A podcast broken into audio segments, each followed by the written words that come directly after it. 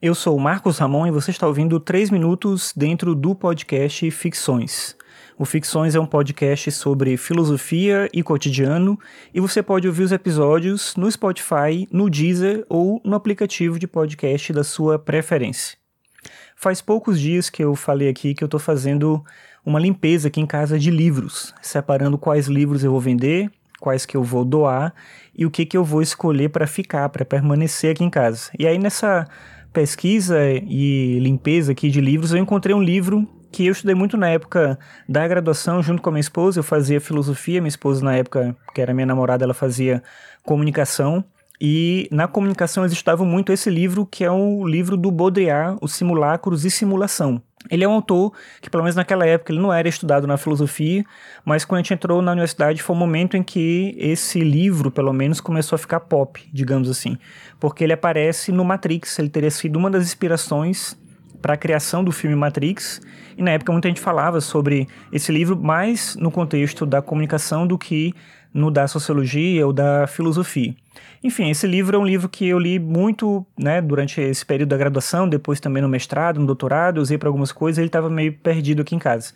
E aí folheando eu achei uma coisa que eu acho que é interessante talvez para trazer para um episódio e uma reflexão boa para a gente pensar em tudo o que acontece com a gente ainda hoje. É um livro de 81, ele não é um livro assim super inovador que traz insights incríveis, muita coisa que o Baudrillard escreve se tornou muito mais famoso é, pelos desdobramentos da teoria dele do que pela própria escrita dele. Esse livro especificamente, ele é um conjunto de ensaios sobre filmes, sobre literatura, sobre impressões que ele tinha do mundo contemporâneo. Como eu falei, ele publicou no início dos anos 80, então é um período pré-internet, como a gente conhece a internet hoje.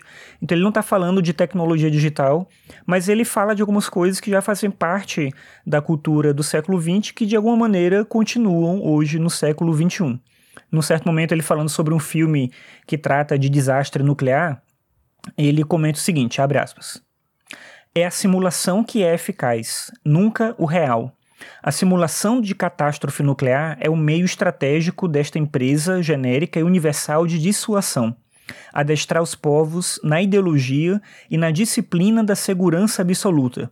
Adestrá-los na metafísica da fissão e da fissura. Para isso é preciso que a fissura seja uma ficção.